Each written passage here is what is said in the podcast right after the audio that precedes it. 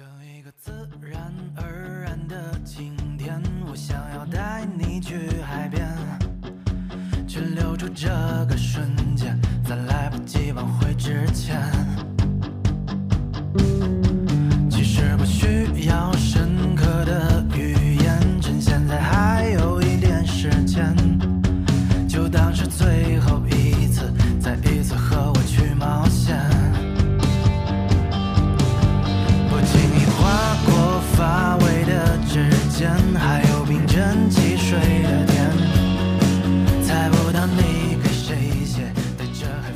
好，这里是撕票俱乐部，我是 Lucia。我是唐小友，我是大卫。七月很快，真是一眨眼就过去了。嗯，对，又到了一月一度的撕票收收藏藏夹当我们就是现在坐在我我们其实是在七月呃最后一天，对三十一号，对然后在八月初在盘点我们整个七月份一共看过的东西的时候，发现也非常具有七今年度的七月特色。对、嗯，嗯，那先分享一下总体啊，就是唯一一个，哎，还不是唯唯一一个推荐的话剧演出。其实整个七月份我们推荐的演出，一会儿会有一二三四，嗯，但是这四个演出其实它的类型都非常的不一样，对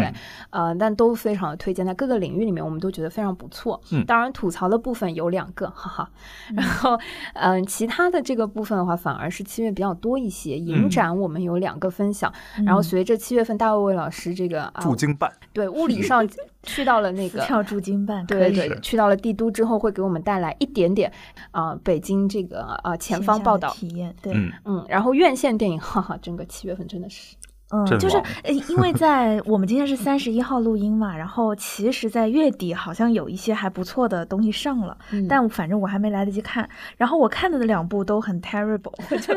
到底是哪两部？大家可以埋一个梗先猜一下。好的，嗯所以从我们这个月度的推荐部分的演出开始，嗯那第一个我自己要推荐的是啊、话剧《浪潮》嗯呃，我知道其实浪潮还没有在全国范围进行巡演，在上海其实已经有了两轮。那嗯，七月份的话，不只是七月份了，我觉得今年上半年我自己在上海有关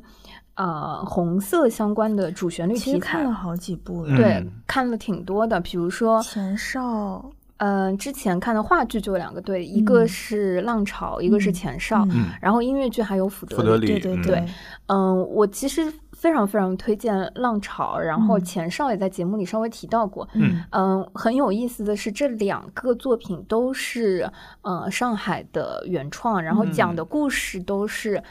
呃可以嗯。说是同一个故事、嗯嗯。或者同一波原型。嗯，然后呃，因为脱胎于上海的这个呃红色主旋律的环嗯。境，所以讲的都是呃左联作家联盟的五个青年的作家被当时秘密杀害在龙华警备司令部这样子一嗯。个群像的故事。嗯。啊，而且都是话剧，呃，嗯一个是，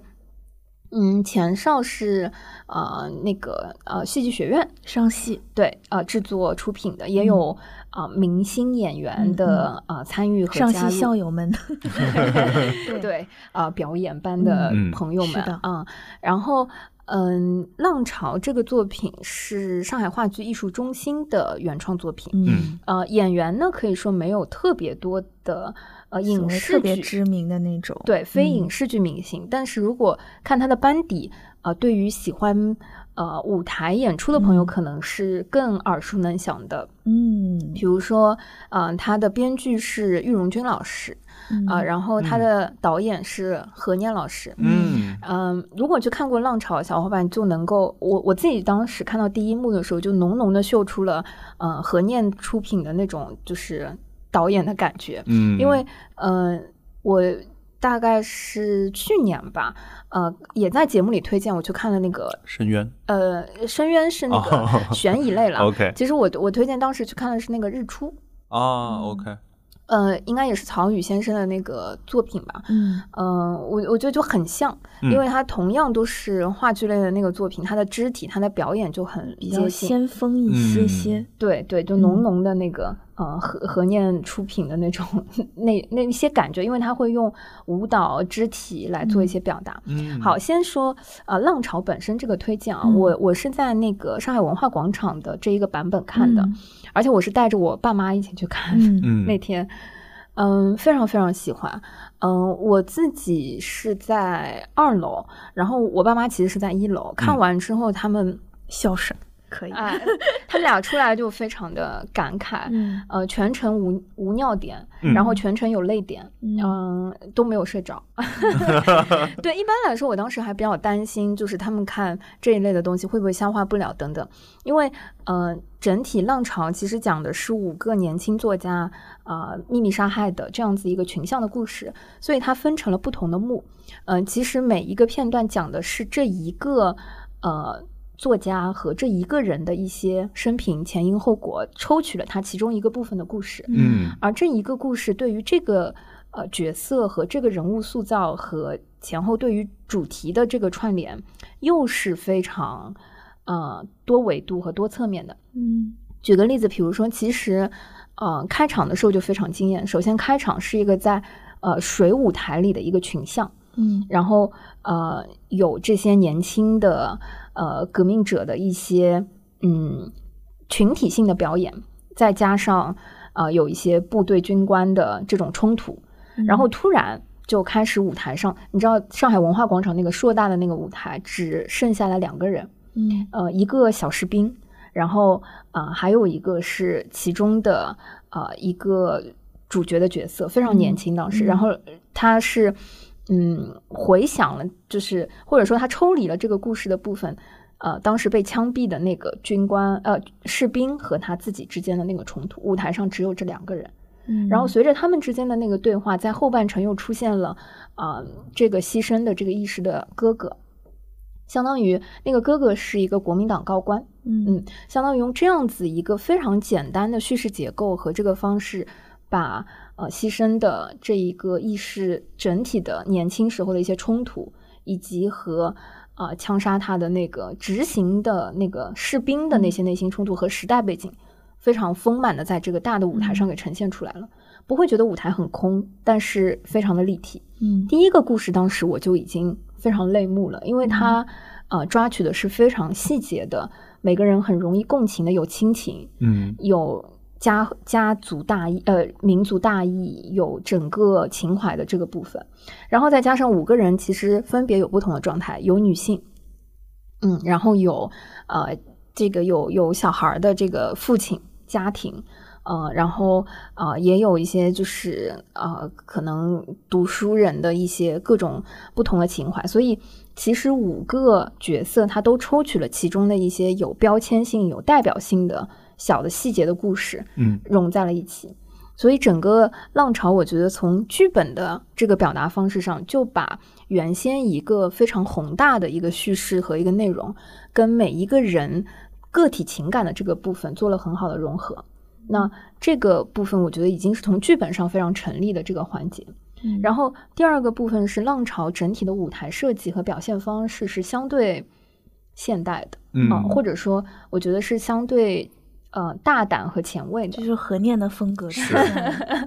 对，包括说呃舞台上有呃水的这个设置，据说就是上海文化广场为了嗯能够整个舞台就是铺满水，形成那个效果，嗯是哎反正舞台的承重和整体就做了很多很多的布置，嗯，然后再加上嗯它的舞台的上层会放下很多的。嗯，可以说是钢筋板吧，嗯使得整个舞台的空间在纵深上，在空间上分出了不同的层次。哦有了两层，嗯，在地面上是铺满水的那个环境，嗯然后嗯，当上面的这个可能八块还是十块的这个正方形的那个呃铁皮吧，或者正方形的那个铁板 嗯。降下来的时候，其实舞台在纵深的空间上又被隔出了两层，嗯。上面是一个相对啊、呃会有很多啊、呃融合或者穿插的一些环节。嗯。在一起，所以呃我觉得这个是比较少在目前的呃空间舞台上会看到的一嗯。种舞美和动态感比较强，对这种设置比较少，因为大部分我们看到的舞台纵深都是前后的，嗯。嗯上下的那种空间的这个嗯。挑高比较高的舞舞台隔层 就是比较少见。对，成本也会更高。对，然后呃，整个演员的表演，因为都出自于上海话剧艺术中心的演员，所以啊、表现力也比较不错，嗯呃，扎实的，对对，就非常的动人。是这部剧，我当时也请我爸妈去看了，然嗯后我妈当时给我的反馈是舞美、灯光、道具创意俱佳，表演一流。那其嗯。实对于他们那个辈儿来说，可能从小看的这种红色题材的东西更多，嗯，但是 就是我妈也是一个老票友，但她她也能从这个剧中获得很多这种戏剧舞台上的快乐，而且她当时跟我说，全场的年轻观众特别多，嗯嗯。就可以感受到这个作品做的还是非常的，一方面就是呼应了当时的这些故事，另一方面也很贴合当下人们的的审美。对，嗯。而且我觉得这个剧还有一个很有趣的一点，就是它的最后一场是在这个网上直接直播出来的。嗯嗯，就是呃，因为整个浪潮其实在上海演了两轮嘛，第一轮试演是在话剧艺术中心，其实舞台和观众席都没有文化广场可以这么大，嗯，但是第一轮演完之后，大家也觉得效果很不错，对，呃，放到上海文化广场的时候，其实，嗯、大家都会有一些担心，说会不会就是削弱它的能量，或者说因为嗯场子大了，空间大了，对，气可能会更散。对，嗯，那最后会觉得说，只要你去看了个现场，都会被它给感染到。嗯到最后一场，因为它整体只有三场演出，到最后一场的时候，非常因为在七一之间吧，我当时记得就是嗯一号还是二号，当时、好像二号是最后一场。对，嗯然后他最后一场的时候就在线上做了呃线上直播，直播，对，对，所以我自己是觉得，像《浪潮》这样的作品敢做这个线上，尤其是他还没有做巡演，他还只是演了个个位数场次的时候，是挺敢做的。但是呢，嗯，如果被线上这个观感打了一些折扣的小伙伴呢，千万不要觉得这就是他真实的嗯呈现和水平了，不要对他失望。就是，嗯嗯，以我们就是在上海这一段时间去看的同样的这个故事，比如说前哨啊。嗯呃，我我觉得前哨其实大家的表演也是挺上心的，但同样一个故事，嗯、没有对比就没有伤害嘛。哎，所以 情节也几乎是类似的吗？因为它的原型很像，但是讲到那个情节，就是他原先尊重历史、历史嗯事件发生的那些故事嗯和人物的设置本身没有特别大的差别。嗯其实这个故事作为一个上海嗯、呃长大的学生来说，嗯都是在课本里都是学过的。嗯，甚至是鲁迅先生当时为了纪念呃这一批学生，嗯然后当时写的那篇课文，我记得我在那个高中课本里面都是学过的。对，但是呢，就是同样的这个基础，你会发现说，呃，从搬到戏剧舞台之后，它的呃艺术化的呈现和剧本的呈现和呃就是内容的这个嗯结构性的这个嗯改变，其实就会。决定了一部分它呈现的时候那个嗯质感效果和非常不一样，嗯对，所以，嗯、我自己会觉得，嗯、就是《浪潮》是一个非常不错的在强化这个故事的作品。当然了，就是此处还可以不得不提一下，就是《永不消失的电波》呢，在上海已经要进行驻驻演了，对对驻。演了，嗯嗯嗯，所以，呃，接下来如果来上海旅行，或者说有想要看演出的朋友们，呃，可以提前安排和准备了，嗯就是助演会电波一个就是实际上的效果，就是基本上所有我们身边看过的人，没有一个人是差评。嗯，对对，真的没有差评。不管是你平时喜不喜欢看舞台艺术，喜不喜欢看舞蹈，都会觉得那个很感人。嗯对嗯对，嗯，然后在七月份推荐的演出环节呢，嗯、另外一个内容，我不能说是，应该算是演唱会吧，演出嗯，演出、是个演出，盛会，它主要是就是 BML 嘛。对嗯嗯，我们上一期怪异君的节目当中也提到过嗯这个东西。对，我觉得它跟啊我们刚刚提到的整体的那个氛围哈完全不一样。BML 它其实可以理解成平时这些 UP 主都在线上，嗯然后观众也在线上。嗯 BML 是一个线下让 UP 主和观众见面的地方，对它是一个这样的目的来做的，因此它的主角永远是 UP 主和喜欢 UP 主的这些用户。嗯嗯嗯，我是第一次就是有幸去参加了 BML 嗯嗯。线下、呃这个演出，嗯。呃，然后在上海的梅赛德斯奔驰的呃对大应该说是演唱会集中地，嗯。呃，因为疫情的关系，其实我大概已经快有两年多没有进过，对，嗯。没有进过梅奔这个嗯场地了。然后，呃，熟悉的感觉，同样的配方，走进去了之后就觉得，哇，很很演唱会，很很感慨。年轻了，对就就感觉人特别多。对，然后我当时去的时候呢，先跟大家分享一下，就是一坐到我座位上啊，嗯就是它有一袋子这个周边有一个节目册，嗯然后呃对场刊有一张呃卡牌卡片。呃，每个人座位上那个卡片都不一样，然后呃，还有一个呃呃怪盗基德的那个呃眼罩，就是那个哦，是因为今年的整个题 BML 的主题是一个对侵入 B 站大楼，然后去偷掉时对对对对光的一个，对对对，所以他那个袋子里就每、每一个人他都会给你一个嗯。就是装扮的那个，嗯包括二二三三娘这次的这一套装扮和设计也是走的这个风格。对对，哦。好，最重要还有就是他会每一个座位上给你一个带的那个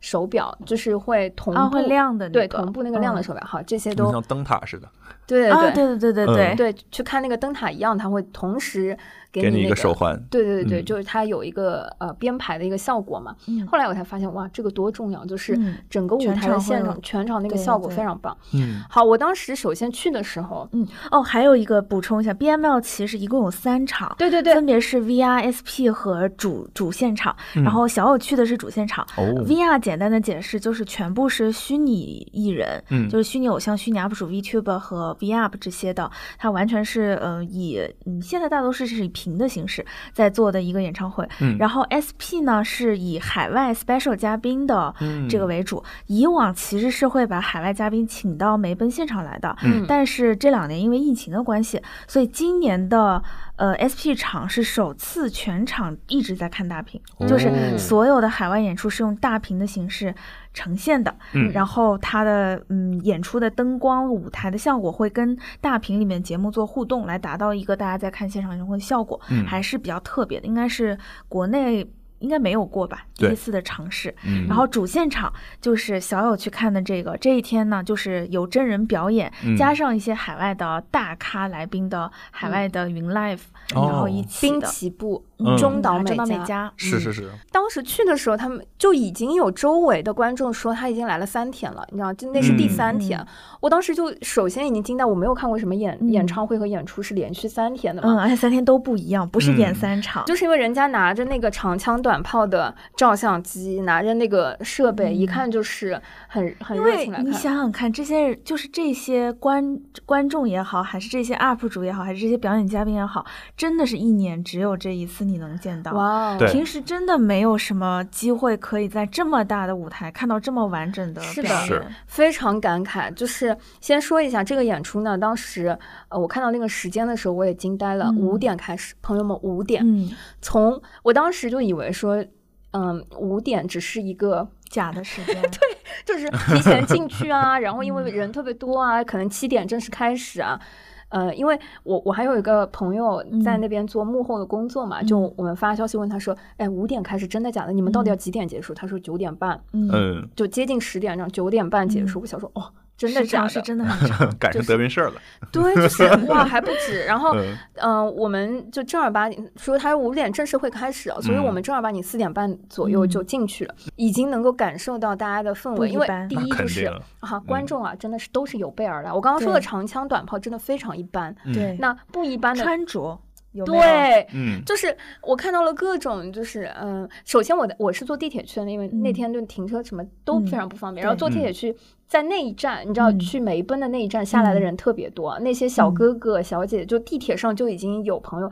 拍，身上挂着拍立得，带着相机，包上面挂着各种徽章，然后嗯什么毛茸茸的，一还有看是个穿 low 裙的也会比较多，嗯穿嗯 JK 的也会比较多，对汉服的估计也会有嗯。前两年吧，我也去看过，嗯就是大多数的还是长得很好看的小哥哥小姐姐都。好看，就是可能很多的年轻人，他们平时在学校里或者在公司里面不是这样的，嗯但是因为来 BML，就会把自己最二次元或者说最属于 B 站的那一面尽情的展示出来，因为他们知嗯。道在这里你会融入大家，大家不会觉得你奇怪。是是。对，然后说到这个，就是我对于这个演出啊，不得不分享一下，就是我其实是有一个融入的过程的。就我觉得最好看的是观众反应，对，就是我也觉得太厉害了。就一个任何一个名字报出来，或者一个人出来，哇，全场山呼海啸的那个声音，我觉得而且会有不同的反应。对，嗯，就我觉得上半场大家还有一些拘谨，然后下半场完全放放各种插话。哎，朋友们，我有梗，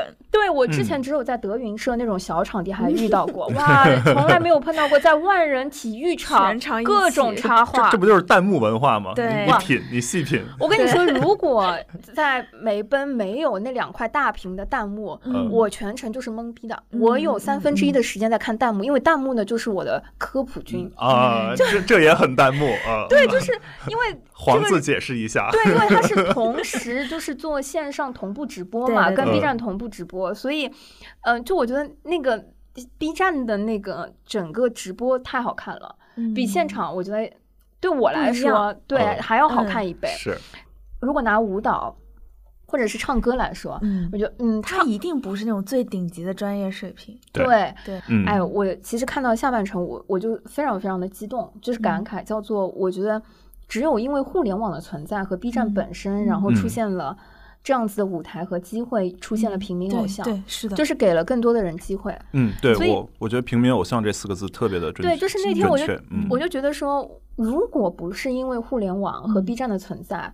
怎么可能有那么多学生也好，职员也好，他有嗯机会在万人的舞台上做这样的表演呢？对，所以他今天唱的好不好，他跳的好不好，腿踢的高不高，然后是不是排得齐，嗯还重要吗？就是我觉得他他没有这样子的一些职业化的标准，或者说这种舞台的标准去衡量它，但是真挚和有机会在站在这个舞台上，以嗯及和自己喜欢的。呃，粉丝也好，follower 也好，然后观众也好，去进行很真挚的交流，嗯对，我觉得本质上是，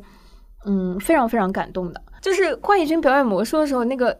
呃屏上，就是因为他叫我是怪异君嘛，嗯然后嗯那个屏上就打了五十块一斤，五十块一斤，就是把整个屏幕都给淹没了，你知道吗？我后面那个就是感谢这位热心观众，嗯就是一起看了就开始解释说，嗯因为他是谐音梗什么，哦，才明白。说的比较快，五十块钱，五十块钱，五十块一斤。嗯对对，然后呢，嗯、当怪异君在分享他那个故事，也讲到他以前是怎么样南下嗯打拼，嗯然后。呃，在有机会站到 BML 的舞台，嗯然后在 B 站开始做自己的内容等等。嗯，嗯，即便没有他这一段，嗯我觉得前前面上半场的这个部分也已经让我充分感受到了，呃，普通人有机会被看见嗯和展现自己的兴趣爱好和才华的部分了。嗯嗯当他的这一段呈现和出现的时候，说实话，我在现场是哭了的。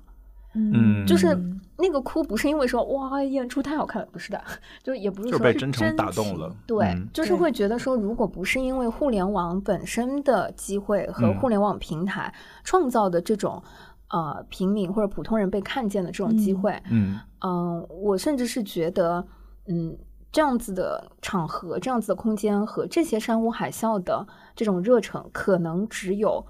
刘德华。嗯、我另外我这次看 BMO 很大的一个感触嗯。是，我觉得所有的内容除了呃所谓日本二次元的部分，嗯我觉得国风的那个部分嗯。是远远超出我的想象的，嗯，就是基本上在舞 B 台站国风大本营啊，对，啊，这哇，所有的不不要说国风了，就是传统文化类节目、传统文化类纪录片，也都是在 B 站播的最好。对，就是嗯。这是我觉得就是传统文化的内容的浓度是最高的，我这两年嗯看下来的嗯一个演出。我可以大概讲一下，就是我差不多是 一九年第一次去看 BML，那个时候我跟小友现在一样，对 B 站一无所知，在自己的世界里面，在自己的 专业领域，其实已经觉得演出嘛，就是我自己的老本行，就嗯又是我熟悉的团队在做的这个项目，结果大受震撼。嗯我就觉得才艺也不是很过关，然后嗯其实舞台舞美的设计也非常的奇怪，然后很多东西其实是有更好的操作方法的。嗯这帮人，我明就我就说幕后的制作团队，我是了解他们能力的，远远不止于此。我觉得难道是在接行活吗？但是 当下比较震撼的其实就是呃打 call 这件事情，因为嗯打 call。呃，我相信我们如果熟悉 B 站的朋友们，或者说熟悉二次元的朋友们都很懂。但如果不了解的话，它可以类似于你在看演唱会的时候挥舞的那个叫荧光棒嘛，我当时跟着节奏一下一下的对我，我当时以为是有现场导演在统一指挥的。对，但打 call 不是，打 call 是会有舞蹈动作的，就是全场所有的观众拿着打 call 棒，而且很多的打 call 棒是自己买的，嗯。然后统一整齐划一的动作，它会随着每个歌曲的快和慢节奏的不同而有动作的变化，嗯。比如打圈，比如往上举了以后，呃等等的。关键是这个全场超级齐。对，这个是没有任何综艺导演或者说现场导演在带的，因为没有导演会，是 就是 只有这些用户最会，这些粉丝最会。然后嗯我当时真的大受震撼。后来我也跟小友一样，一直就是在跟导演组在交流讨论什么的。然后现在经过了这么长时间以后，我会对 BML 的看法，或者说，嗯，看他的视角有了一些变化，因为嗯我会明白，其实很多的东西它是有意设计成这样的。嗯嗯，举个例子，就是大家都了解谭晶的实力，嗯。他不管是以前作为一个经常在国家级的舞台上面做表演的，呃，所谓民通、民俗通、民俗通俗艺术家，嗯。还是后来，比如说像在蒙面歌王、嗯。在歌手等等，有了很多不同声线、声音的展示，大家都知道他很厉害。但是他这样的一个人，他到 B 站的 BML 上来，他表现的不是他是一个厉害的歌手，嗯。或者他表现的不是一个大家知名的歌手，他表现的是他 UP 主的这个身份。嗯因此他、哦，他也是 UP 主吗？对，他是 UP 主，他在 B 站唱《恋爱循环》非常牛逼，嗯 真的非常牛，非常可爱，巨甜，嗯然后不断的切换声线，不断的去塑造不同的。歌曲让所有的 B 站的人明白的是，你不只是来展现你的音乐能力，或者说我嗯。就是、就是怎么说灵性一下 B 站这个平 台，嗯。不是这样的，也不是来圈钱的。我是你的一部分。对我真的是跟你嗯。们是一样的，我是喜欢这些文化，我是喜欢你们这些用户，喜欢这些真实的人类。嗯所以，当我们 我也作为一个 UP 主的身份，到了这样一个所谓 macro link 嘛，就是大连接这样的场合来，嗯。那我也要拿出我的诚意，拿出你们最熟悉的，又是难度很高，一般人驾驭不了的。嗯。我用我的能力把我想要给你们带来的版本带给你们，这个其实就是 BMO 的意义。对。这也是为什么我们平时在传统的演出行业很难理解的说，全场的人买票进来看大屏幕，这是很难理解的事情。但是大家到这个线下来，我就不只是为了你那个演出的专业性本身，嗯。我为的就是我们大家聚在一起，连接。对，有一个 link，对对嗯对线下的 link 在一起的这样一个机会，这个其实是它最宝贵的一部分。没错。而且另外一点就是，其实现在从 B 站来讲，它的内容已经越来越泛化了，它已经有了越来越多所谓三次元的生活向的各种各样领域的内容。我觉得喜欢 B 站的人，自己有喜欢的 UP 主的人，是非常值得去看一次 BML 的，或者去一次 BW，、嗯你会非常快乐。啊，明年我们一起看好不好？好，好的，除了这两个就是重头的演出我们来推荐的之外呢，还有两个小甜点也是推荐给大家的。的，嗯嗯，我先讲这个吧，就是我其实这两个是在同一天晚上赶场看的，嗯，就是一个是效果工厂的一个周六秀，嗯就是他平日间的周六木秀了，然后另外一个是马赛克乐队的超时空要塞的 live tour 上海的首演，嗯嗯，这这两个发在同一天晚上，导致我那天晚上开始赶场，非常的忙碌。但我非常庆幸两个我都看了。笑果工厂的这个周六秀，就是他线下这个脱口秀，其实我记得小友跟大卫之前都看过类似他们现在的演出，嗯然后我是一直想看，然后之前只看过他们去那个文化广场的大的剧场版，嗯就是那个 selected 精选版的那个，当时的我的感受是很专业，然后呃内容很有趣，然后价值观什么的、呃很好，就是我很鼓励大家多去做这种价值观的表达。然后嗯但是这次我去看效果工厂的这个周六的秀是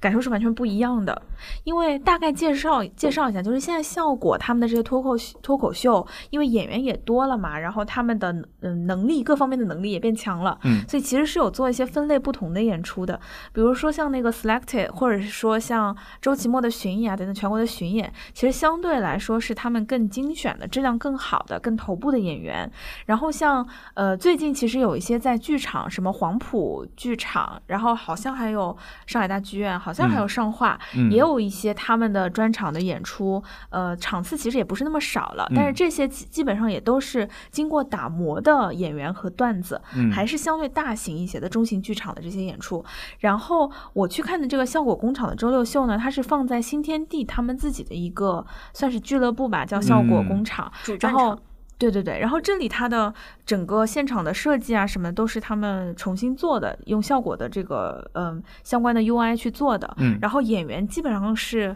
呃中中小的演员，就是你会有一些知道名字的，比如说像航哥啊，呃那天好像还有姜子浩，嗯嗯，呃，对，就是像这种知道名字，但是就参加过线上的节目，但是呢不是特别特别火的。嗯然后另外还有一些可能还没有上线上的节目的，但是也比较就是内容也比较过关的，他们已经嗯检验认可的，这个是效果工厂的秀。另外还有像山羊 Goat 是他们嗯更小的一个场地，然后这里有的时候会有一些开放麦等等的，嗯就是一些更未经打磨的，所以他们其实整个内容从呃，对对对，嗯从观众量到票价其实是有一个梯队的，嗯。然后我去看的这个效果工厂周六秀，有种感觉就是自己的场地就是好，嗯。呃、它的这个很多的内容啊都是不能播的，明显感觉胆子大了很多，就是、就是比如说他是因为不能播，所以才就是他嗯现场啊更自由，嗯对，就是它这些内容，你非常清楚的知道，他就算放到文化广场去演，因为理论上演出报批是要审稿子的嘛，对对对审不过的，嗯，绝对审不过的，OK。所以是放在自己家里才敢演的东哎呀，你西。给你给人捅出来了，没事儿，大家都懂。这就是其实大家说，哎呀，线下好像尺度会比较大。嗯，你看那个文化广场那种，就是大的 selected，你没有觉得它尺度有多大。对对对但你看了这个，你就明白了，确实尺度比较大。其实我觉得还有跟人数想，因为我之前也是在那个新天地他们那个效果工厂的大本营吧、嗯去看，说是大本营，真的小。嗯 就总体它虽然有两档的票价吧，嗯，但是加在一起我觉得也就两百号人，嗯估计差不多，对吧？嗯所以嗯，其实你跟演员的距离很近。嗯而且因为相对小的场子，我觉得大家都更融合、更放得开。嗯，就是你换到大的剧场，再怎么样，它也是个上千人的规模，就嗯演员也会更保守一些。对对对，我觉得也是互相保护嘛，就是嗯一方嗯面是剧场，就是这个场地对演员的保护，另外一方面也是演员对自己的保护。他也明白，我到更大的场地不能什么话都讲，对对。然后这样一来呢，你就会就是嗯，会感受到大尺度的同时呢，就放松。嗯，你会有更多的思考，因为就是嗯当你日常习惯于这种，就嗯不管是其实 像我们之前聊过这件事儿，就是我们三个人在录节目的时候，其实我们是会有自我审查，的。对，然后包括我们常年在做内容行业的时候，其实我们也习惯了，我们不管是制作的角度，还是受到这个输出的时候，嗯都是已经。自动过滤过的，我们也不觉得这有什么大的问题。对啊但实际上，当你到一个更小的、更自由的环境里面，接受到了一些更，呃，相对来说尺度更大的表达，它这不只是在一些，比如说黄段子上，其实包括一些两性议题，包括一些很多很多呃生命相关的讨嗯论，其实尺度都会更大。嗯你其实是会有更多的一些思考的。对嗯，就是不管是当下你是否能够因为这个点笑出来，还是说你在笑过之后，或者说你笑不出来之后去反思一下，对，嗯为什么这个点我会有不同的这个感受？所以我觉得确实是一个挺不一样的体验？嗯嗯一个东西。然后你嗯能感觉到脱口秀它作为一个语言表达为主的喜剧形式，嗯，嗯、确实是会对观点的前进还是比较有作用的。就在这件事情上，嗯我觉得它是跟传统的相声有比较大的差别的。嗯嗯，也可能我对相声相声不了解，就是我确实不不是很了解。嗯就我的感受上，相声好像更因为我觉得脱口秀它其实有很大一层，嗯、在当下比较流行的魅力是在于，嗯、它牢牢的跟时代一体跟生活更先锋的。对，对嗯对，就是它是它会取材于很多生活中的一些嗯点和话题，会有很多与时俱进的时代背景的上下文语境的连接。然后相声我就好像大卫之前说，其实它都很传统的一些段子和一些内容，有不同的人表演出来之后有不同的。呃表达形式的那种版本。那我觉得脱口秀现在的优势就是，首先它更快，对他说他的人来自于各行各业，嗯，然后他聊的这些段子都是。一方面都是和生活相关的，另一方面他也有这个场合去 open mic 这些去不断的打磨，会发现哪些东西更能引人发笑。嗯，他没有这种相声的这种所谓的包袱，就是你要把一些传统的活儿、传统的段子说好。嗯，我觉得这是既是他的就是劣势，因为他的传统不够深，同时也是他的优势。嗯嗯嗯，对。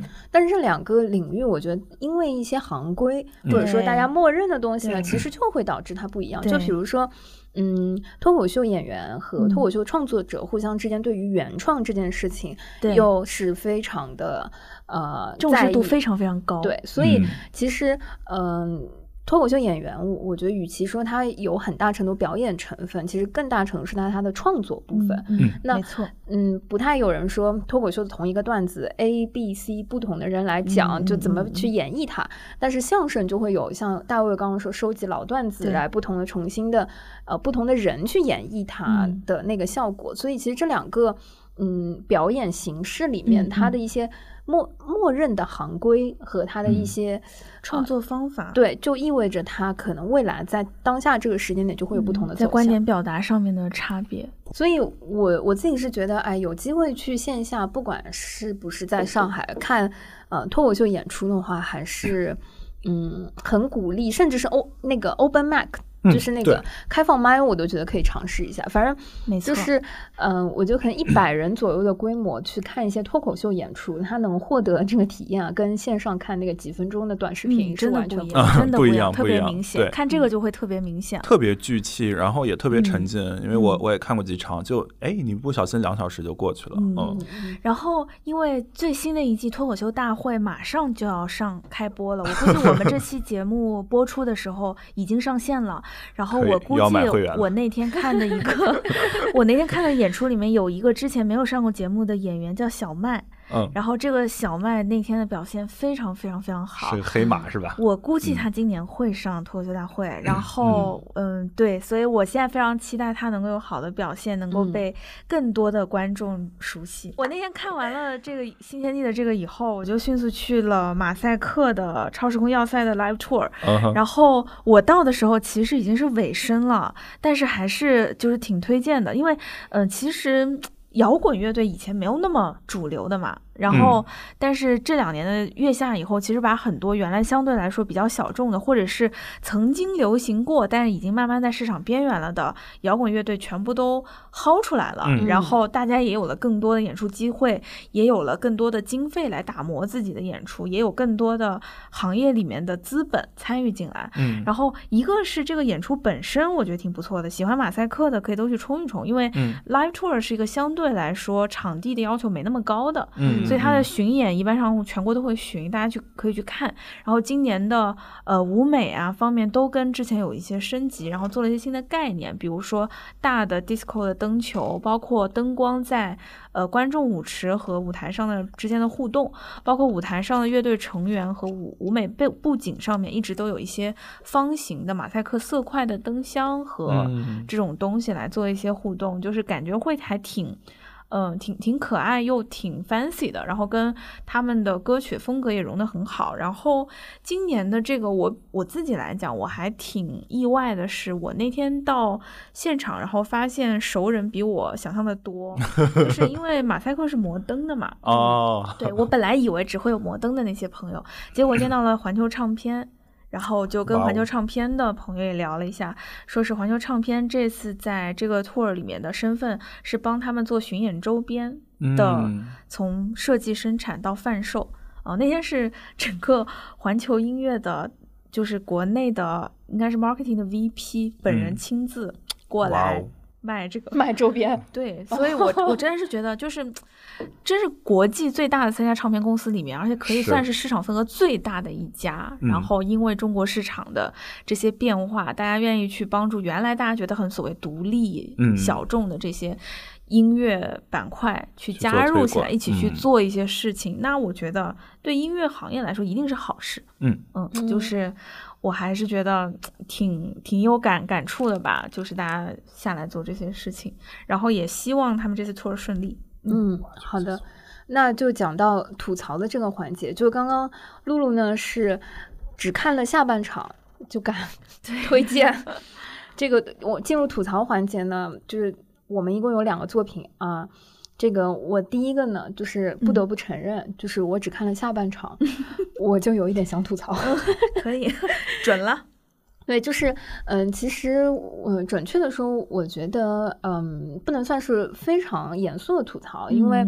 呃，话剧《人世间》这个作品，嗯，其实我觉得它的诚意度还是比较高的。那为什么只看了下半场？因为，嗯，我其实本来是以为我要错过《人世间》这个话剧了。嗯嗯，我当时想买它的时候，因为《人世间》是梁晓声先生就是晚年的时候一个很长的一个作品。呃，有什么一百一十五万字啊？但是呃，《人世间》这个作品本身其实讲的是，嗯，一个呃，可以说是呃，北京的一个呃胡同吧，或者说一个呃片区，也不能说是北京，就一定是北方了。某一个呃平民，就是不能说是完全的贫民区，但是是一个可能老房子、老街区的一个家庭的呃兴衰。嗯，其实我看的时候，我觉得挺像之前我们看的那个，嗯，台湾的眷村的那个故事，对，呃，很很像那个，哎，宝岛一村，对对对，就是我我当时看的时候，就老有那个宝岛一村，因为它有，嗯，就是比如说，呃，家庭的第二代啊，或者之后等等，就是包括那个房子之后要拆掉等等很多的这个故事。嗯，我其实因为那天有有一个聚餐，然后那个呃，我在我在我们的听友群里呢，也非常坦率的分享了，因为呃饭太好吃了，所以呢 吃的久了一点，我就我就晚了，我去那个美琪看戏的时候就晚了，我就。整整晚了一个半小时，我当时以为我太久了，我当时就以为我不用去了，但是到了门口之后，我发现他还在检票，还允许进，我就问了一声，我说这个几点结束？他说四个小时，嗯，就这个戏非常的长，因为你能想象他一个。呃，讲那么多代际之间的兴衰的那个故事，所以它节奏非常长。我去的时候，中场休息都没到，就上半场中场休息都没到，你知道吗？所以我就非常坦然的进进去开始看了。所以，呃，我看的时候就是呃年轻一代的那个子女才刚刚成年，嗯，就看到了往后。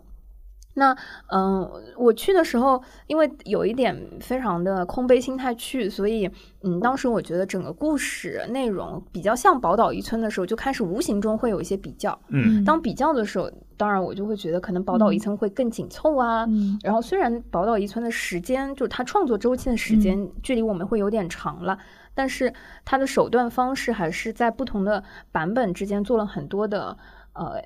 变化和更新，嗯。啊，但人世间呢，我觉得故事结构非常的完整，而且它内容，嗯，因为它的剧本底子非常好，表演也还都挺上线的，嗯，呃，但是呢，嗯，给我的感觉可能就没有《宝岛一村》那么精精致，观感有一点拖沓，对对，所以呢，这会让我有一点点打折，然后以及呢，就是它里面看到下半场的时候有一些梗，嗯，比如说。嗯，那么该剧的男主演老师啊，喜欢吃啊青椒炒豆干儿什么之类的，全场都在笑。就是我发现我是不是因为上半场错失了，所以我就没接上这些梗。等到我出场的时候，才发现这个作品的主演呢是乔振宇老师、乔振宇、杜若溪等等这些，就相当于他在嗯。这个演员配置上，其实也融合了一些呃影视剧演员呐这些结合在了一起，所以有一部分的姐妹们 是奔着小哥哥小姐姐，就是。但我其实不懂青椒炒豆干是什么梗，就就可能是他在别的某一个作品里的一个人设吧。他其实是呃 Q 到了就男主演嘛，就是我们某一个隔壁剧组男主演乔乔老师等等这些。你理解吗？就是其实还是有很多进到这个剧场之外的，呃，大家是因为演员对，是因为演员而而来看的。那第一呢，我是觉得这些演员在舞台上的这个表演呢，还是比较合格的，因为他毕竟要演一个非常跨历史长度的呃一个内容，然后观众本身如果因为演员而进入，看到了一个比较不错的作品，嗯。我觉得也是挺好的事情。嗯。但是，呃，对于我自己来说是不满足的，就是，嗯，我觉得整体四个小时的这个故事真的是有点长，而且它的这种节奏和他讲的东西对我来说没有特别大的新鲜感。嗯嗯、可以说，嗯、宝岛一村有让我。呃，动容有笑嗯有哭有那个，嗯我现在再去看，我还是会有对情不自禁的那些部分。嗯但是人世间真的让我 有一种很旁观的那个感觉，嗯就是有一些建立感我。觉得可能有一部分我没看啊，但是嗯我觉得有一部分原因是因为他的这个故事背景从地理位置上来说，包括他们城市生活的轨迹来说，老实说和我们不太一样。嗯嗯嗯，就是我们的成长环境其实不是那个环境。呃，其实我倒觉得未必，因为嗯嗯、同样这个故事的框架，如果换成石库门，换成眷村，呃，包括它现在是一个北方城市里面的一个呃老社区，呃，本质上我觉得是差不多的。嗯嗯嗯、而且如果说起来，那台湾的故事离我们更有这个距离感。就是台湾文化，我我是觉得从我个人来讲，就是我这一代人的小小一些的时候，受到台湾文化的影响比较多。嗯但比如说，嗯我也没有住过大四合院或者是小就这种街巷的社区，嗯，我是没有这样的成长经历的，嗯，所以。嗯，去看台湾的时候会有很多海峡两 岸的那个了情感，但是比如说看这个的话，可能就会旁观。但是，嗯，如果拿我个人的经验来说，比如说，如果看韩剧《请回答一九八八》，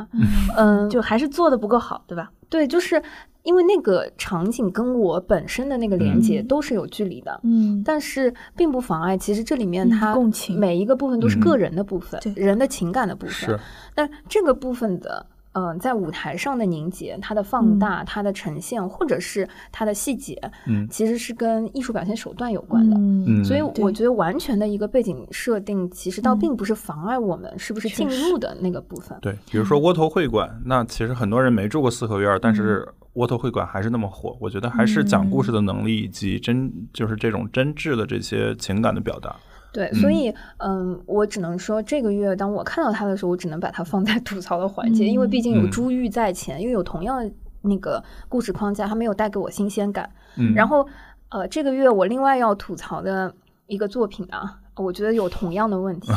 呃，先让我把它完整的名字给啊、念出来。呃，让我从哪一行开始念呢？就是啊、呃我其实是冲着谭圆圆和她的朋友们，呃，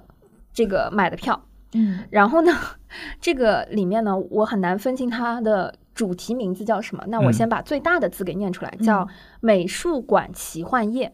嗯呃，除了这个之外呢，它最上面还有一个标题叫“舞蹈音乐剧场”。嗯就 实话说，任何一个标题拆出来呢，都是我可能会买票的原因。嗯。什么美术馆奇妙夜，用舞蹈的方式讲美术馆的故事。嗯呃，舞蹈音乐剧场，就嗯了解我的小伙伴知道，我很喜欢是小喜欢。的，对这一类就是呃舞台剧的这些部分，然后再加上谭媛媛，嗯。哎，跟你们说，我我看到一半啊，我就在我们的这个听友群里面就分享我的观感了。嗯。结果在别的城市看过的小伙伴，还记得那个群里面的小伙伴说，嗯上半场已经不错了，下半场你会对吧？我当时就真的很想离场，就是嗯，我。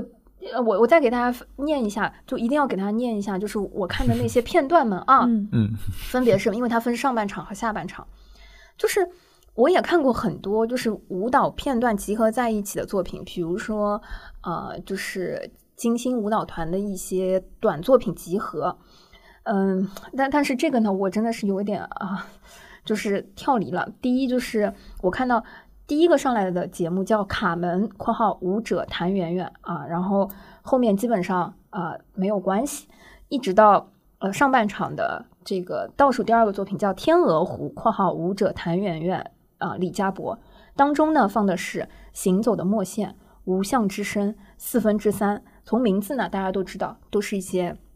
和卡门和天鹅湖没有什么关联的这个作品。然后下半场呢，啊，第一个就是啊谭元元和这个搭档的一个作品，然后啊后面就是剩下的一些，哎，反正。下半场最好看的是谢幕啊。所以就是更像拼盘，不是一个完整的演出。对，就是我我整体上看了，比如说之前其实我也在别的节目里看到过谭元元跳天鹅湖，看到过啊他跳卡门等等。嗯，就是放在这个舞台空间里面，我依然看到的是，我觉得谭元元老师的技术过硬，嗯，就没有了。嗯，就是整体的这个拼接，他用了一个美术馆奇妙夜的这个概念，所以就是美术馆奇妙夜嘛，因为每一幅画都是独立的。对，嗯，那它是画的形式在呈现，那就是对有把美术馆串起来吗？它有一些跟美术馆相关的背景的 set，就它呈现的是啊，在美术馆可能画跟这个，但问题是，首先我自己从独立的作品来看，它没有让我觉得很共情，没有让我觉得独立的作品有很深的打动我，嗯或者是特别的震撼。嗯当然啊，舞者的基础都还是挺过硬的。但是同时呢，这个美术馆呢，我觉得我也不知道它是全世界任何一种美术馆，因为它西洋画也有，水墨画也有啊，然后可能雕塑也有什么，就你知道，就就就需要一个策展，呃对他，人家是有导演的朋友，没有哎开玩笑，开玩笑，对，是的，嗯。是的，我觉得大卫老师说非常准确，就是我包括就是就是你美术馆它也是在讲一个故事，嗯，所有东西都是有一个 storyline 的，嗯对，而且就像你写报告一样，对，就是除了这个之外，就包括说，我觉得他的这个舞蹈的呈现也让我觉得非常的割裂。懂他有一些为了我觉得美术馆而美术馆的一些新的编舞和这个作品，我觉得还是有一些欠打磨的。嗯然后就好像我们群里面的听友跟我们分享说，哎，最好看的是谢幕，哎，不得不说，因为我们小伙伴真的诚不我欺，嗯他还补了一条，他说为什么谢幕最好看呢？因为嗯大家没有包袱。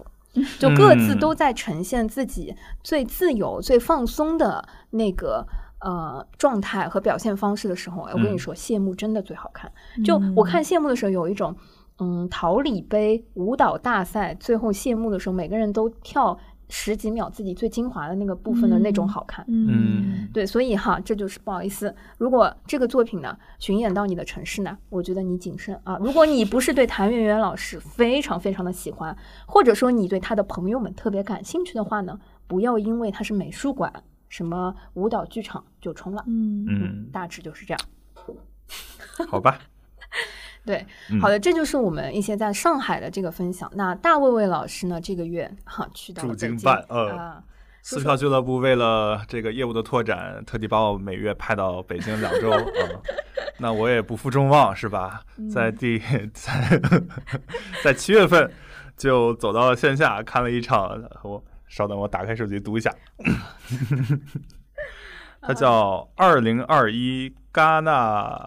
哎呦，我没找到，XR 互动沉浸影像展。是二零二一戛纳 XR 互动沉浸影像展，嗯。首先说是推荐还是吐槽？哦，推荐推荐，强烈推荐。嗯、就是首先它的位置特别好，它在北京隆福寺。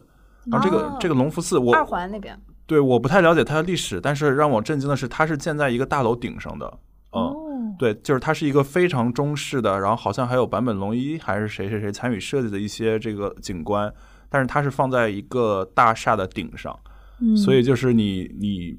进了一个还挺挺老旧的这个大厦，然后当你到了天台，哇，豁然开朗。嗯嗯，很妙。对，很妙。然后它它也确实是一些像像庙宇一样的建筑。对，嗯当然我们进的就是只是一个呃这个一个大的屋，然后它有一些应该是戛纳这次影展的一些优秀作品去授权给这个这个展方，然后有一些这个观看。嗯那它主要分成三大块儿，我因为它每一个人他限时三小时，所以我只看了差不多一大半的作品。有什么展览或展映对观众还限时？限时三小时。是，嗯，就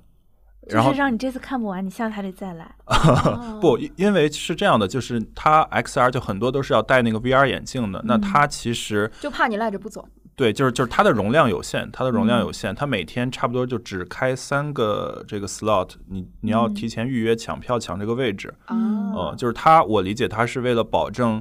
来参观的人尽可能去看到一些东西，然后把排队的时间也压缩比较少，但同时哦。也要尽可能满足最大部分的人，嗯，嗯。因为没办法，它的设备有限，嗯，然后它每一个短片就是时间也是，比如说五分钟到二十几分钟不等，嗯。嗯，所以其实它的承载量肯定是不如，比如说美术馆或者嗯。你那种纯二 D 的影，就是电影展大的，嗯。嗯。然后我一开始是先看那种相对来说没有太多互动、纯看的这种 VR 的这种东西，嗯，然后第一个就特别打动我，它叫这个合奏曲，就是它英文就是交响曲那个 symphony，，symphony，嗯，对。然后他就是挑了几个我还特别喜欢的这个，呃，应该是贝五、贝七这样的那个嗯交响曲中的片段。然后你带着 VR，它是三百六十度的，你一开始可能是坐在这个交响曲团中间，乐团中乐团中间，对。然后当比如说这一个声部，比如说像这个呃打击乐，它这一段嗯特别主要的话，你就哎突然就在他们中间，你可以三百六十的环绕去看嗯大家都在做什么。然后后面它有一段讲小提琴，然后用的是贝七第二乐章，就我特别喜欢的那个，有一点这个阴郁色彩，然后非常就是不同线条环绕的这样的一个感觉。然后它就是你从这个小提呃，你从提琴的琴箱中去慢慢的出来，然后把 对见了鬼，我的天！是你自己视角从提琴的提对对对，你的视角是这样的，然后就是你随着这个音乐的旋律，可能有不不同的线条，你可以清晰的感受到，就是它的这个音乐的交织，然后带来的可视化的感觉啊。然后后面还会有，比如说，呃，我记得最后是拿那个《West Side Story》的里边的那种，就是比较现代的那种音乐去收场的。然后总体而言，给我一种非常沉浸的、独特的一个音乐体验。嗯，当然，它就是虽然是影展，我理解都是获奖的一些作品，但它也不是全都特别好的，也有那种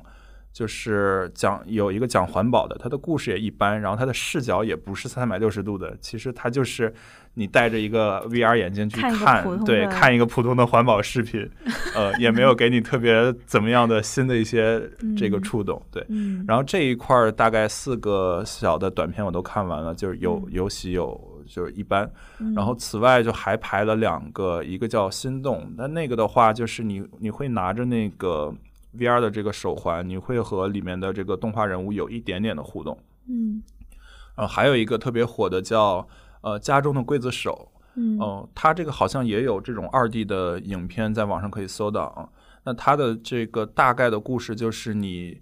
在家中，然后你打开门或者打开衣柜，然后你会走到不同的这个房间，然后你就置身于一个独特的视角去看这个刽子手生命中的不同的四个时刻，嗯。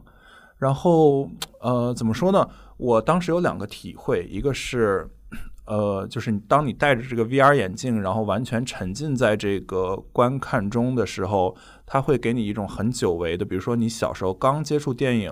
或者说特你特别沉迷于书籍的时候，那种很难得的沉浸感。嗯嗯，这个是当现在你的这个线上呃这个影视 streaming 流行起来，你的短视频流行起来，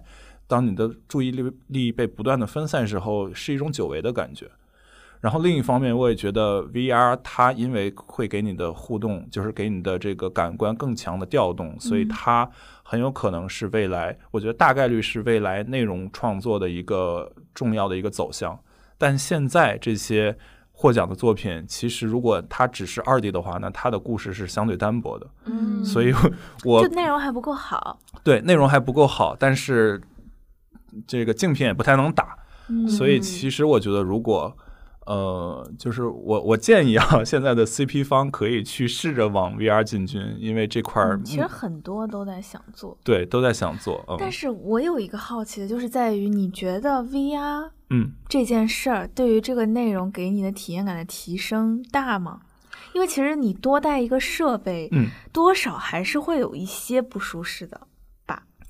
呃，是的，就是呃，我我觉得要两面看，一嗯面的话就是说，为什么电影它会流行，就是相、嗯相对于书籍或者说纯的这种图画来说，那就是它对你的感官的刺激调动的更多。嗯呃，那现在为什么比如说短视频会逐渐取代长视频的一些时长，然后直播又会比呃单纯的视频更多的刺激？那我觉得其实它就是对你的呃感官的刺激在不断的提升。所以从这个大的逻辑上，我觉得 VR 它当它的技术进步到一定对你的这个负面反馈没有那么强的时候，它会呃取代现有的一些熟悉的一个呃观看内容的体验。但同时，就是也确实，因为它是很改变你日常观看东西的一些习惯。比如说，像像像我，我是带我一个哥们儿一起去的，他就会说他有晕的一些感觉。嗯，然后我在网上看一些反馈，有很多人说会晕机什么的。嗯，呃，但我觉得这个东西可能会随着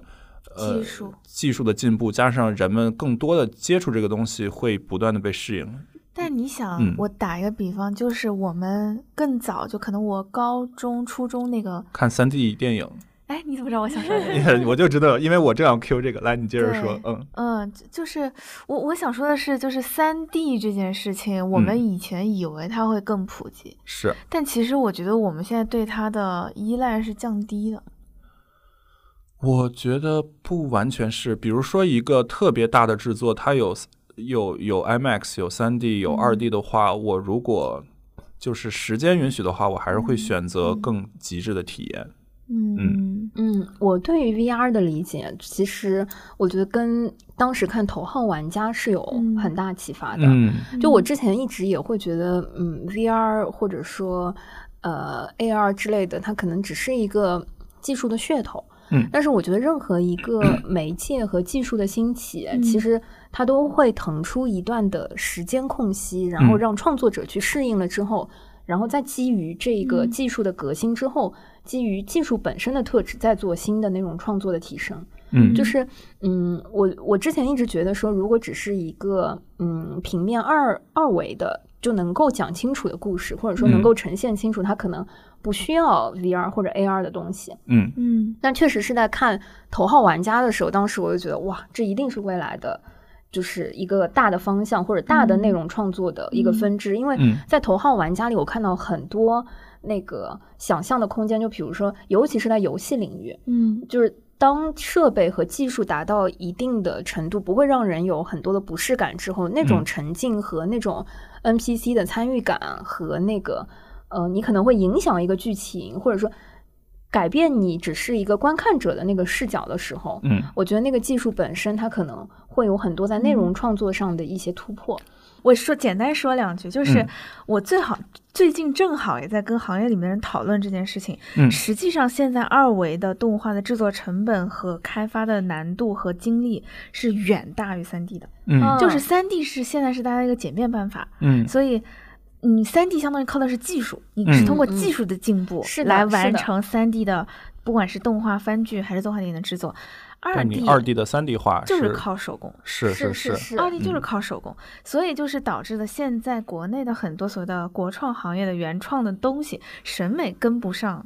嗯，大的审美，因为大的审嗯。美上还是会觉得二 D 更好看。是的，是的，这个就是我为什么觉得像那个环保的东西没有那么的适合 VR，、嗯因为其实它没有真，它没有做出诚意，它没有给你做三百六十度环绕，它的 VR 没有一就是必就是一定要的一个存在价值。嗯但是我刚刚说的，比如说那个交响乐的，当你真正身处在交响乐团之中，你可以去左顾右盼，看看别人在干什么，这个就是 VR 很大的价值了。然后，当然，我觉得，因为现在也是设备不够普及，或者说这个行业的资本不够，呃，进来的钱不够多，导致它的内容 CP 还是不够丰富。所以我其实嗯那天看完，我就下单了那个 Quest Two。我想先从行游戏行业去，就是因为之前也没有玩过太多 VR 游戏，但我想先从游戏行业去了解这个行业，嗯因为我还是对有着这个技术以及感官的调动，会呃促进这个内容生产的一个，就是我觉得它是存在一定引领现象的。然后嗯在这个领域，游戏走的比较前，嗯，所以我觉得这个东西它可能未来会影响到你的戏剧、线下展览、影视。嗯嗯嗯对嗯，可以期待看看，因为我自己来讲，一五年的时候，其实国内是有一大批的资本进来的 VR 热，对对，对，但是有嗯很多现在都已经没了。没了。嗯对对，对，就嗯我觉得他在影视可能还要走挺久的，就是嗯。因为影视本身是一个观看习惯为主，嗯。就是我觉得 VR 它有一个参参与的那个部分，对，嗯就是 XR 嘛，XR 就 VR 是只是视觉，如果看嗯。XR 就是参与了。对。然后当然到头号玩家的那个程度，它就不只是 XR 了，它其实有更多电学、声学，包括嗯。生理、精神的部嗯。分了。它不只是一个，对，对，好的，那我就大卫老师去看了个影展，是这么嗯前卫的东西，嗯我立马来分享一个。复古的。复古的，对，这票呢是那个什么电台的小小宋宋老老师，我们还 shout out，哎，在群里呢，就是送给我们的。呃，因为在上两期我们聊节目的时候，听说这个呃上海一对艺联艺术电影那上海艺术电影呃联盟这个嗯票很难抢。嗯然后呢，小宋老师呢抢到了之后，由于自己去不了呢，就啊、回赠给了我们。呃，我这次看的是德国电影大师系列，是在七月十号到十八号的这个影展。嗯，然后看的呢是一个一九五五年的作品，叫、呃劳拉蒙特斯。嗯，呃，实话，说呢，呃，为了因为我们这个群里啊，另外两位呢也都不想去，对啊 反正我是不想去，大卫是去不了。驻京办的，嗯哎，然后为了让我能这个接下这个电影票呢，小宋老师是这么安利的，他说这个据说是史上最好看的电影，最最美的，当时这么说，哦记得吧？在群里哈，我就是为了这一句安利，然后去的但是嗯，就是我 这电影啊，嗯，它的那个看点，嗯人人家的那个宣传册啊，它上面的看点说，电影史上视觉最华丽的彩色宽银幕杰作，嗯，诚不我欺。嗯就是嗯我在那个呃上海影城看的这个作品，它是那个德国电影大师呃马克思的一个遗作。呃，实话说呢，这个导演呢我也不认识。然后呢，他说是德国电影大师，开篇的时候就开始念讲法法文了，我当时就非常的混乱，你知道，因为嗯我我完全空杯，没有做过任何的功课去。嗯，但是看前面的五分钟，我就知道为什么小宋老师一定要送给我们去了 啊！因为这个作品呢，它讲的是，呃，一个就是呃，说是一个女演员叫劳拉蒙特斯，也是这个电影的整个的那个名字。她在马戏团以自己作为主角，以自己的这个呃绯闻和艳史为故嗯事。嗯整个马戏团就讲的是，呃，他和他的这些情人们的这个故事，然后呃，呈现的是这个马戏团如何做这个戏，以及呃他自己的那些过去的那些故事的穿插。嗯所以，第一，它是一个呃一九五五年左右，也是这个导演唯一的一部呃彩色电影。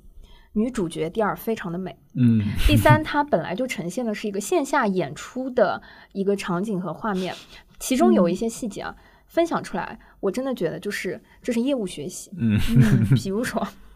开篇这个女演员就是穿的非常非常华丽的衣服和造型，在马戏团圆形的像斗兽场似的那个马戏团登场。登场之后呢，那个小丑也是一个主持人，就相当于他在控整个马戏团的这个环节。一美元可以问一个问题，这是他整个电影和整个马戏的开场，然后。观众就可以提各种各样的问题，这已嗯经吊足了你的胃口，对吧？它也是一个重要的线下演出的 setting。好，接下来就是从他的小时候开始到他呃现在怎么一步一步的这个很多的故事啊、宴请啊等等这个串场。嗯这个马戏，你想一个马戏故事啊，围绕这个女演员，其中有各种跑马。有小的时候她的一些成长，你可以看到各种传统马戏手段为了嗯能够吸引观众的那些现场呈现，直到最后电影的最后，也是整个马戏的最后。呃，因为这个 女演员本身的这个艳史啊，非常的丰富啊，跟什么国王啊，跟什么呃明星啊，跟什么都有很多的这个交集，对吧？而且她嗯本人非常的漂亮。到演出的这个最后啊，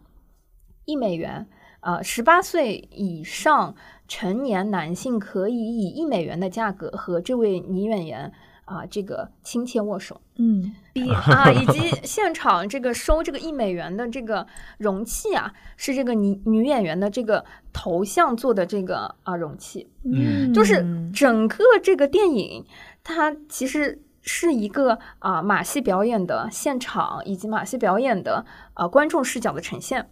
又是一些后台内容的呈现，嗯又是这个女演员回忆的一些切换和融合。这个电影啊，真的是很值得业务学习。嗯你就看一个，它虽然是一九五五年的作品，但是因为它讲的又是呃一九呃一九几几年，就更早之前的嗯这个内容呈现，而且。这个女演员她本身可能生活在欧洲，而这个嗯马戏呢出现在美国，她有时候只有美国的观众啊会消化得了和更喜欢这个内容。哇，反正所有的就非常的讽刺，你知道，非常有意思。当然，因为呃整个画面非常的美，非常的精致，再加嗯上。你知道，的蓬蓬裙年代和那个，就是 再再分享一下那个看点啊，看点冒号，电影史上视觉最华丽的彩色宽银幕杰作。谢谢小宋老师。啊、可以，好，对，就是如果大家就感兴趣的话，可以在啊、网上搜寻一下它的这个资源啊，就是好看。嗯，好，接下来就要开始吐槽了。那我我真是在七月看了两部槽点满满的 开国产电影，真的，这说实话吧，就我去看之前，我都没想到这么差，结果就非常失望。首先给大家排一个雷，《燃野少年的天空》就不要冲动了，嗯就是嗯，我看的也挺早的，就基本上上映没几天就去了嘛，当时已经是一片低分评价了，这就都你也敢？说很尴尬。嗯，然后我心里想，一个歌舞电影嘛，能有多尴？尬？就是以前如果爱出来，我记得也有人说尴尬，就是当年那个陈可辛的，嗯呃，就是也是音乐歌舞对，电影，周迅和那个金城武，对对对，也有人说尴尬。再尴尬也没关系，好看。我心里就想，就是我对于歌舞内容这个尴尬的容忍度很高的。你你如果是因为是个歌舞电影，你就说它尴尬，那不会影响我去看的，对吧？我本来就喜欢音乐剧，结果我去看了以后，发现它的歌舞是它最好的部分，哦，剩下的部分那真是叫一个离奇。就是拿剧情凑歌舞是吗？嗯，而且就嗯，剧情太离谱了。嗯，但是《燃野少年的天空》，你对于它到底发生在什么时期，你也很迷惑，因为它的审美很混乱，就是融合了一些，比如说呃当下的校园风景、当下的校服、当下的校园文化，但是又有一些，比如说上个世纪的那种 灯光大篷车一类的哦东西反复的出现。所以你给了，就是满分是五星，我给了一星。嗯，哎呀，全程迷惑，我真的嗯看的张张大了双眼，就瞪大了眼睛，怎么能这样？就是 Keep your 全 eyes 程迷惑 open。但是我大受震撼，可是我完整的看完了，嗯，直到最后我依然在震惊震惊。然后我就是希望，嗯，所有的人不要不听劝，就是觉得没必要。嗯，嗯然后包括它里面大量的用绿幕拍的东西，嗯也是一些我觉得没必要的，就是你完全可以，就这些演员的档期也没有那么满吧，对吧？嗯然后你现在就刚做完这些东西，也没有那么穷，甚至可以看到有一些场景就是过度花钱，嗯砸人、堆人，人山人海一起跳舞，就是你也没有那么穷，甚至觉得有点。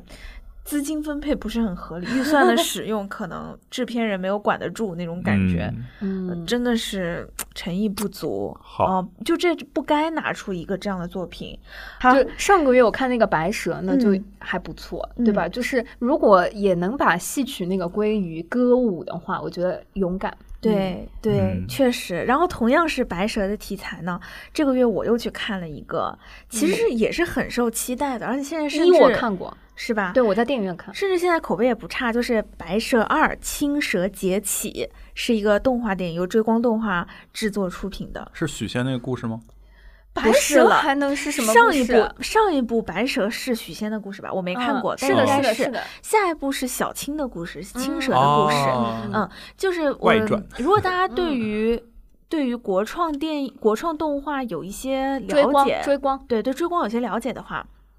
追光在应该是小门去年底、今年初还出过一部叫《哪吒重生》的国创电影。嗯它其实也是把呃哪吒这个人物的一些所谓的精气神吧，放到了一个更赛博的世界观里面去嗯做的一个新的原创的东西。那这个《白蛇二：青蛇劫起》也是一个让青蛇进入了一个新的空间，就是一个赛博化的一个所谓的新的空间里面，去跟更更多别的人去接触，然后去讨论所谓的前世今生，然后呃什么什么轮轮回。然后人与人之间，或者说是蛇与蛇之间的 情感联系。反正我看了挺多那个短视频的，对，就是相当于他的这个时间跨越是非常大的。他从他当时，呃，白蛇被那个镇压进。叫什么塔？雷峰塔。雷峰塔下那个故那个剧情开始，然后他掉入了一个呃虚空的，就是一个新的世界。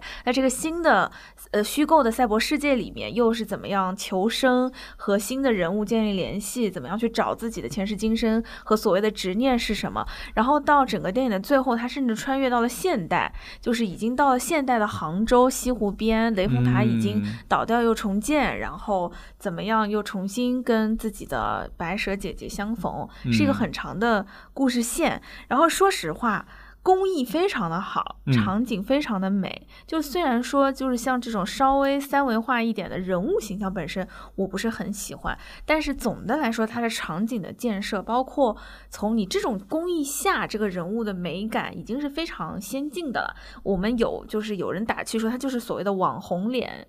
的动画 化，对吧？但是说明它其实是能够想怎么捏脸就怎么捏脸了。包括场景的设计，不管是古时候的那个场景，还是赛博世。界里面就既有一些废墟工业的美感，又融入了一些虚空玄幻的，嗯，就是那种元素，再加上不同的种族，它包括有些什么呃鬼妖，然后类似动物的妖魔化的那种魔，然后还有罗刹，就是有点像。以前魔兽里面的暗夜精灵族那种样子的，对，就各种不同的族族族态的这个人物都画的嗯很好，技术上很完备。然后当中甚至有一些水墨风的桥段，就是他在这个呃赛博世界里面又进入了一个虚空的这个环境里面，整个这个世界里面是水墨感的，然后那个也非常的美，所以工艺很美，场景很美。但是在我看来，剧情已经到了幽默的程度。哇，我真是觉，我真是觉得他们的这个情感没来由，就不知道你们就是不知道剧情当中的这些主人公的情绪是哪来的，怎么就忽然就是感觉苦大仇深，有这么多的执念吗？你这些情感都很悬浮。嗯，所以我就觉得剧情根本立不住，然后很多的转折点，包括对人物的刻画，它有一些你明显就能感觉到他在设计这个的时候是在为之后埋一些仿佛你察觉不到的暗线，但其实太明显了。然后 脸谱化也非常的严重，有一些角色你一看就知道是为了说明男人都是大猪蹄子的。就比如说他的主角青蛇嘛，是是一个美女没错，但是她有的时候会有一些不必要的衣服忽然就坏了。就是衣服的衣服衣服变少那种场景，你能明白吗？就完全没有必要，感觉就是为了有这样的场景而让他的衣服坏掉。OK，我就会真的觉得就是有一点，嗯，大可不必。对，就是虽然我觉得“直男”这个词不是一个不是一个很正常的，就是你这个人太直男了。这句话本身我就觉得其实有点问题，就他的说法有点问题。是是是。但是这个这个。团队确实让我觉得 在现在，对，就是 就他的整个视角，真的就是那种所谓的直男化的视角，就让我觉得其实没这个必要。就是既然你要花了这么多的精力，想要拿出一个更代表的作品，那其实是可以把剧情再打磨打磨的，把人物的嗯设计可以不要只是为了有这样一个负面的角色出来了而去做。对，说明编剧多重要啊。我们今天好像吐槽基本都集中在剧情，嗯嗯，对，真的不行。然后我我觉得，嗯，怎么说呢？就是希望他继续维持他的工艺和美术上的往前进，就继续往前走。然后也请一些好编剧，或者说 希望行业里面能有一些好编剧来出来，因为就确实好编剧也少嘛，可能也不是他们主观性的不想找，就可能就找不到。那我们希望有更多的好编剧能够成长起来，然后可以。呃，去跟好的团队一起做出更多好的内容。嗯嗯嗯，呃，好的。那院线电影呢？我们七月份基本上只磕了这一些。嗯，对。然后我现在还没有看，但是很想看的是《盛夏未来》，希望下个月我们回头复复盘的时候会觉得，嗯，果然不错。好的，我也看了一些短视频，嗯，是吧？对的，谁知道呢？看的。好的，然后嗯，这个月。呃，我自己还额外抽了一个周末去参加了，呃，在昆山嗯参加了呃 EDTA 全国青少年戏剧大赛。那呃，其实一到暑假，就是有一些这种呃青少年的这种戏剧活动啊、比赛啊之类的，其实还挺多的。譬如说前两年在疫情之前有去参加过什么合唱比赛的这种暑期的呃全国性的比赛，然后今年的话就参加那个戏剧比赛，我我其实是大受震撼，是吧？真的就是嗯，因为好的意思，对吗？对对，非常非常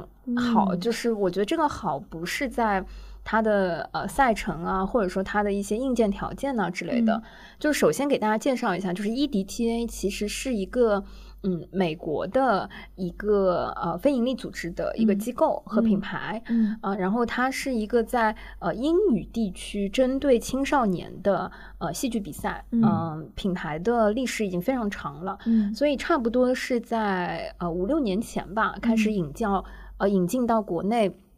嗯，很大程度上其实是在呃国际学校，就是、呃嗯全国范围的一些国际学校进行。呃，这个推广和铺设，因为嗯。这个比赛它的机制就是用英文嗯。来做英语短剧，对基础的那个母语的这个嗯戏剧表演。嗯。那它的赛程设置就会分成单人、嗯。嗯、双人嗯。和呃团体，然后以及它有剧本比赛、有表演，呃嗯有道具。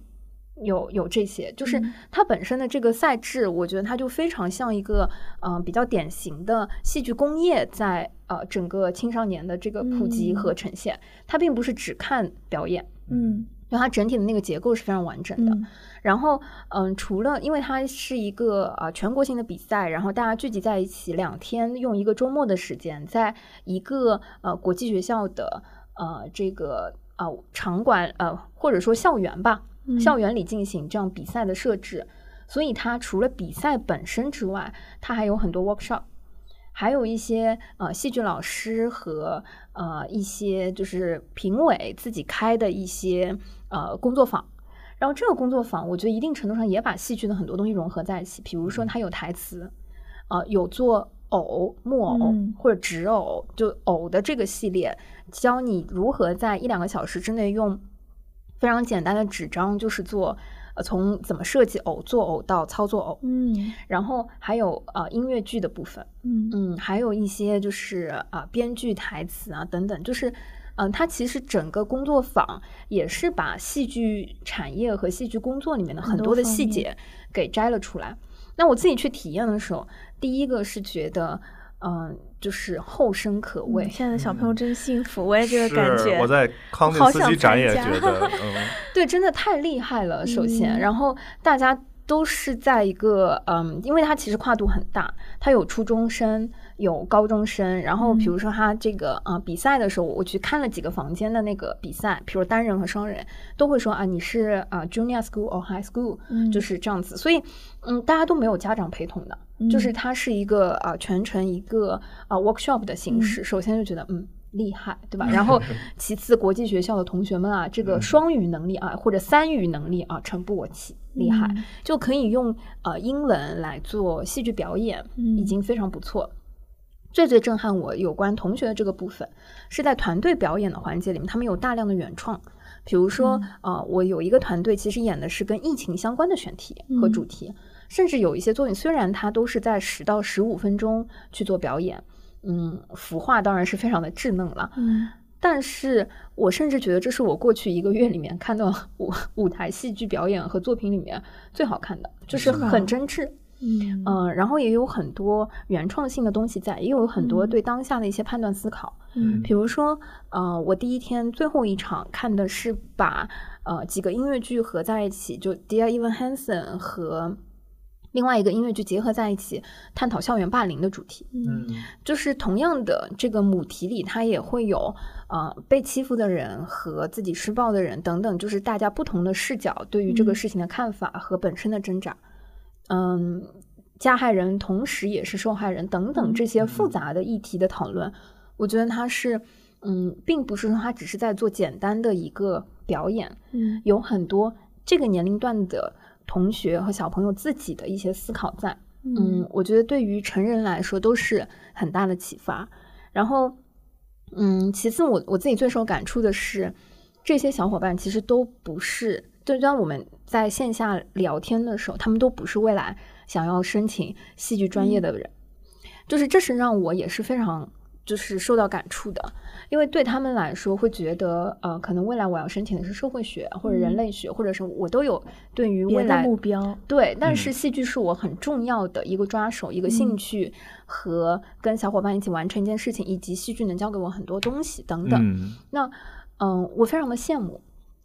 这个羡慕，实话说，我觉得如果在我们小时候，对，你知道。因为我刚刚在想要说的时候，其实我也一直在想我们小时候。我觉得大卫肯定也是在想小时候的事儿。对，我我就是初高中的时候做那个英语短剧大赛的时候开始接触英文戏剧，其实就是那个时候。只不过那个时候我们没有这种成体系的。大师班或者说是工作坊，没有那么多老师来带我们，更多就是靠我们自己。其实就是这种感觉。野蛮生长，对。其实我们包括到了大学做做音乐剧，也都是英语的。我刚刚一想，还挺神奇的，也没有指导。然后，对我那时候真的没有指导。是，嗯，好，而且甚至都不太有。剧本的概念，但是实际上我后来想了想，我们只有歌用的是现成的，剧情就是自己写。对对对，很多类似这种情况。对对对，就是我自己最大的感触，还是觉得就是勇于尝试是很重要的。因为其实大家未必是为了真的都去拿奖，或者说一定要呃获得什么肯定或者奖励这种才去的，以及。嗯，参加类似的比赛和活动，我觉得一定程度上都是相互学习和就是打开视野，对这些小伙伴来说会更重要。因为有一些同学明显感觉到，啊，就算他下午有一个呃呃比赛，或者说对对他来说，他他就说。嗯，我接触到一个杭州外国语高中的呃，那一个一个女生，她是他们戏剧社的社长。她说：“哎，我们学校好可惜啊，只有我一个人来。”然后自己认真去比赛完之后，就就。无所谓了，就是非常开心的去参加各种 workshop，就是这个对他来说才才最重要。对，所以嗯，我自己会觉得说没有关系啊，就是呃，给了我很大的一些感触，就是你一个人也可以来，一群人也可以来，然后啊，如果有机会的话，呃，其实在自己的学校做这样的剧社，或者是从自己身边和周围做起，然后慢慢的就会启发，就会接触到更多的资源，然后开始接触到外面的世界等等，这样滚动。如果不是从自己学校和自己身边迈出这一步的话，其实那就没有后面所有的这些东西。就 just do it。对，这是我其实七月份，呃，其实坦白说，跟戏剧比较接近，呃，我我觉得是最真实的一块儿。其实这个部分，嗯，不是距离在剧场舞台，而是在生活中的这些环节，包括那些评委和老师，呃，很多都是外籍人员，嗯，但是，嗯，他们其实。也有一些舞台经历，也有一些在百老汇或者是在海外的经验，但是选择戏剧教育和他们在做那些 workshop 的时候，哇，我也觉得就非常有意思，这是这也是。真正就是在做一些戏剧融入生活，把戏剧带到普通人身边的一些工作的人，嗯，啊，非常的 respect。他们可能在，比如说在学校里面，因为有更多的时间接触到了戏剧话剧，然后想了解更多的信息，就来听撕票俱乐部了呢。就是这样一个路径。